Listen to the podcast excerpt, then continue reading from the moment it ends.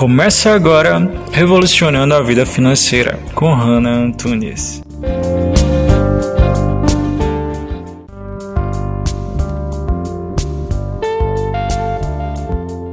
Olá, tudo bem? O meu nome é Hannah e esse é o programa Revolucione Suas Finanças com o Método Judaico da Prosperidade.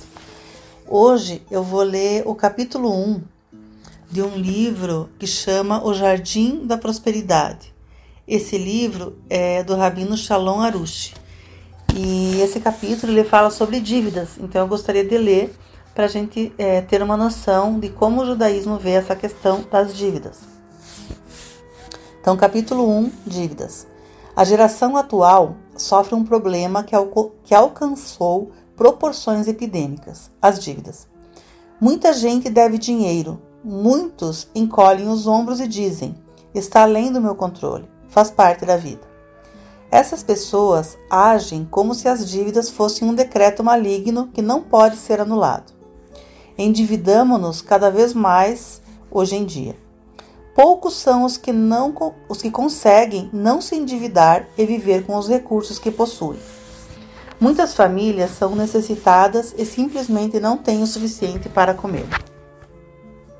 Podemos entender que o pobre precisa pegar dinheiro emprestado quando não consegue se sustentar. O endividamento é uma consequência compreensível também no caso do preguiçoso que não assume responsabilidade por si mesmo. É fácil entender como alguém que se envolve em empréstimos irresponsáveis e tem a mentalidade de para que suar se posso pegar emprestado se enterra rapidamente numa montanha de dívidas. Incrivelmente, muitos dos que sofrem com dívidas hoje não são pobres nem indolentes, mas sérios e responsáveis, frequentemente no topo da escala econômica. Frequentemente, quem tem altos salários tem grandes dívidas.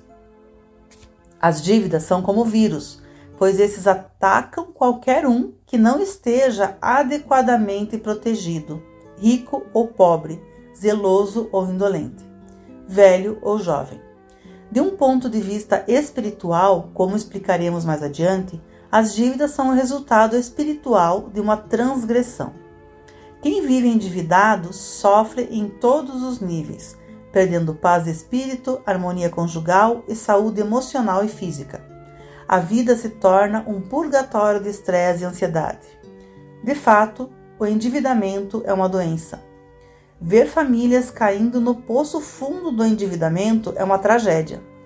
Tempo e energia são gastos para cobrir as contas, de um banco a outro, de um fundo de crédito a outro e de pessoa em pessoa, tentando encontrar novos empréstimos para pagar velhas dívidas numa tentativa de controlar as finanças. Nunca se tem o suficiente. Como o conhecido cobertor pequeno, que ou cobre a cabeça ou cobre os pés, as finanças de quem está endividado não conseguem cobrir todas as contas. Essas almas infelizes, entre elas donos de grandes negócios, lutam para manter a cabeça acima da água. Mesmo que trabalhem sem descanso de sol a sol, não conseguem escapar da areia movediça da ruína financeira na qual estão se afundando cada vez mais. Não há esperança? Com a ajuda amorosa de Deus, o jardim da prosperidade o ensinará a evitar a se livrar das dívidas. Primeiro, vamos definir nosso conceito de dívida. Uma pessoa endividada é alguém que pegou um empréstimo que não pode pagar. No entanto, se pegamos um empréstimo e podemos pagar, não se considera que estejamos endividados. Por exemplo, se precisamos de um financiamento imobiliário e podemos pagar as mensalidades, assim como podemos pagar o aluguel de cada mês, não estamos endividados. De acordo com a tradição judaica, nunca devemos nos endividar. O que significa pegar um empréstimo que não podemos pagar. Por nada, nem mesmo por uma mitzvah. Bom, mitzvah que significa um mandamento, gente. Então, a gente não pode pegar dinheiro emprestado, ficar devendo, nem mesmo para cumprir o mandamento. Sem desculpas. Problemas financeiros existem desde o início dos tempos. Porém, o fenômeno de as pessoas convenientemente se esquecerem de pagar suas dívidas é uma nuance dos tempos modernos. Muita gente que deve dinheiro não se esforça para pagar suas dívidas. Pessoas assim vivem uma mentira, agindo como se não devessem nada a ninguém. Alguns têm a audácia de pensar que o dinheiro lhes pertence e que podem fazer com ele o que quiserem, enquanto consideram o concessor do empréstimo um vilão perseguidor. Essas pessoas cultivam uma grande ingratidão para com a pessoa que tão graciosamente emprestou o dinheiro, reclamando: por que ela não me deixa em paz? Ou por que não entende a minha situação? Vivemos em um mundo perturbador. Com os padrões morais distorcidos de hoje, aqueles generosos o bastante para emprestar dinheiro são os que se sentem constrangidos. Eles têm de buscar várias maneiras e planos para recuperar o próprio dinheiro. A diferença de antigamente, o concessor de empréstimo é o escravo e aquele que pega emprestado é o mestre. Em uma sociedade normal, que tenha o mínimo de padrões morais, quem toma emprestado fica endividado e é subserviente ao concessor até que o empréstimo seja completamente quitado. O decreto do Conselho Rabínico. A fim de entender a severidade de não se pagar um empréstimo, vejamos um decreto publicado por um Conselho Rabínico Europeu há mais de 400 anos. Dentre eles, o santo rabino Shemuel Eliezer Halevi e o conhecido Maharsha. O decreto, em suma, incluía três pontos principais. Se os juízes do tribunal rabínico descobrem que um homem está atrasado para pagar uma dívida e não trabalha dia e noite para cumprir seu compromisso, inventando todo tipo de desculpas sobre sua falta de recursos para pagar o empréstimo, então o primeiro passo é bani-lo da sinagoga. Ele não pode pisar na sinagoga da comunidade até pagar sua dívida. Se após ser banido da sinagoga, o devedor ainda não pagar a dívida, sua esposa é banida da seção das mulheres. Ela fica proibida de entrar na seção das mulheres ou em qualquer outra parte da sinagoga, até que seu marido pague o que deve. Se as medidas acima não convencerem o devedor a pagar suas dívidas, seus filhos são expulsos da escola. Nos dias de hoje, graças a padrões morais corrompidos, não entendemos completamente a gravidade de não pagar um empréstimo, e muitos de nós podem ver os decretos acima como cruéis e vingativos. No entanto, os sábios rabinos das gerações anteriores sabiam exatamente o que estavam fazendo. Eles tinham uma compreensão total da dimensão do Yetzer Hará do homem. Bom, gente, Yetzer Hará aqui significa impulso mal. Segundo o judaísmo, todo ser humano possui dentro dele o Yetzer Hará e o Yetzer Hatov, que seria o impulso para o mal e o impulso para o bem. O homem é que escolhe qual impulso dominará o seu ser. Então, nesse caso, ele está é, comentando que eles tinham uma total compreensão da dimensão do Yetzer Hará do homem. Continuando então. E de como ele tenta desviar a responsabilidade e legitimar comportamentos inapropriados como calotes. Nossos sábios rabinos aprovaram os decretos acima como medida de dissuasão para forçar as pessoas a fazer o necessário para pagar suas dívidas antes de serem publicamente humilhadas e expulsas da sinagoga. A mulher do caloteiro era incluída no decreto para que pressionasse o marido a pagar os empréstimos, antes que ela e os filhos também fossem eh, publicamente humilhados. Apesar da noção invertida de hoje, segundo a qual o concessor do empréstimo parece estar em desvantagem, a lei judaica considera a pessoa que toma o empréstimo como sendo subserviente a quem lhe emprestou dinheiro. Esse conceito está fixado no Código da Lei Judaica, Shulchan Aruch eh, Roshen Mishpat 107. Bom, a Shulchan Aruch é um livro sobre, uh, que fala sobre as leis judaicas, né? E Roshen Mishpat seria uh, o artigo onde isso está escrito. Então, tanto no Shulchan Aruch como no Talmud, que também é um outro código de leis judaicas, está repleto de decretos rabínicos similares a, a, a esses que foram comentados. Em todos esses decretos encontramos os mesmos conceitos básicos. Quem pega um empréstimo é totalmente responsável por devolver o dinheiro e deve tomar todas as medidas necessárias para cumprir as condições do acordo. Uma recusa em pagar um empréstimo é algo tão grave que nossos rabinos decretaram que o caloteiro deve ser chicoteado no tribunal rabínico até que concorde em devolver o dinheiro que deve. A Alahá, que é outra lei judaica, conclui que o devedor fica em dívida com o concessor, como dizem os sábios. Quem pega emprestado é subjugado a quem empresta. A pessoa que não tem recursos para pagar uma dívida é como um escravo, pois tem de trabalhar dia e noite para poder devolver o dinheiro que deve. Infelizmente, em nosso mundo virado de cabeça para baixo, o concessor do empréstimo vira escravo, correndo dia após dia atrás da pessoa que ajudou, tentando recuperar o que é legitimamente seu.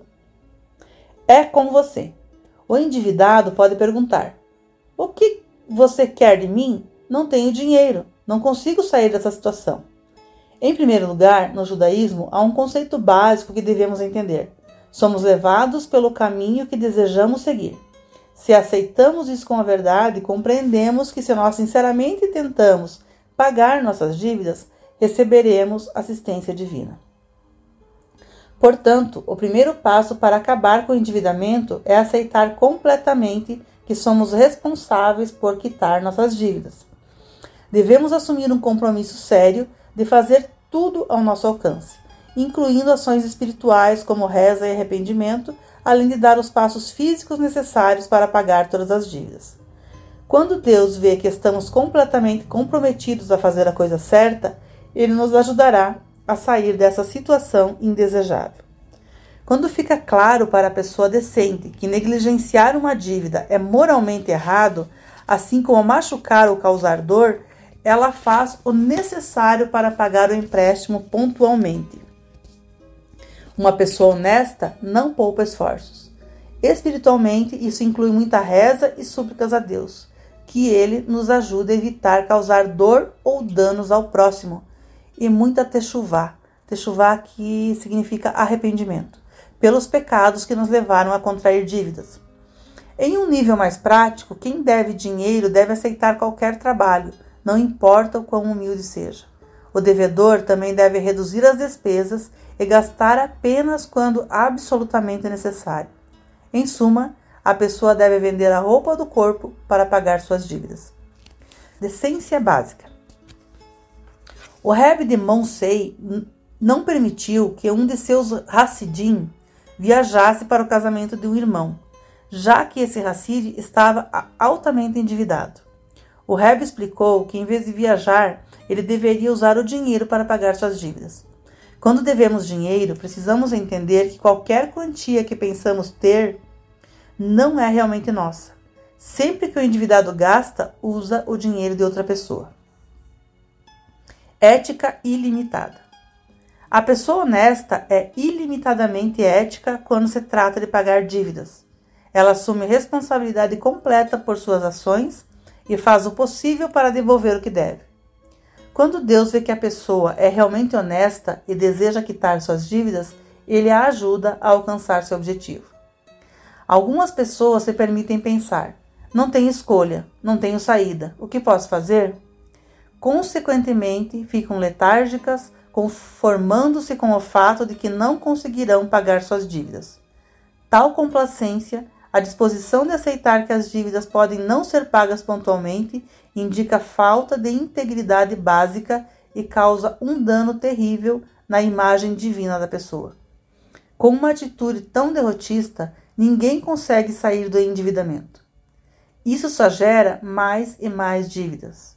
Deus não ajuda quem age assim, já que esse tipo de gente não tem integridade básica e não se compromete a devolver o que deve. Quando a pessoa se rende ao derrotismo e aceita a possibilidade de que pode não pagar suas dívidas, Deus a abandona. Quando isso acontece, Deus nos livre, a pessoa se mete numa grande encrenca. O devedor deve se arrepender por sua falta de integridade, assumir responsabilidade completa por suas ações, fazer tudo ao seu alcance para pagar suas dívidas, decidir não causar danos a ninguém, rezar a Deus do fundo do coração, fazer techuvá, e fazer todo o possível para pagar o que deve.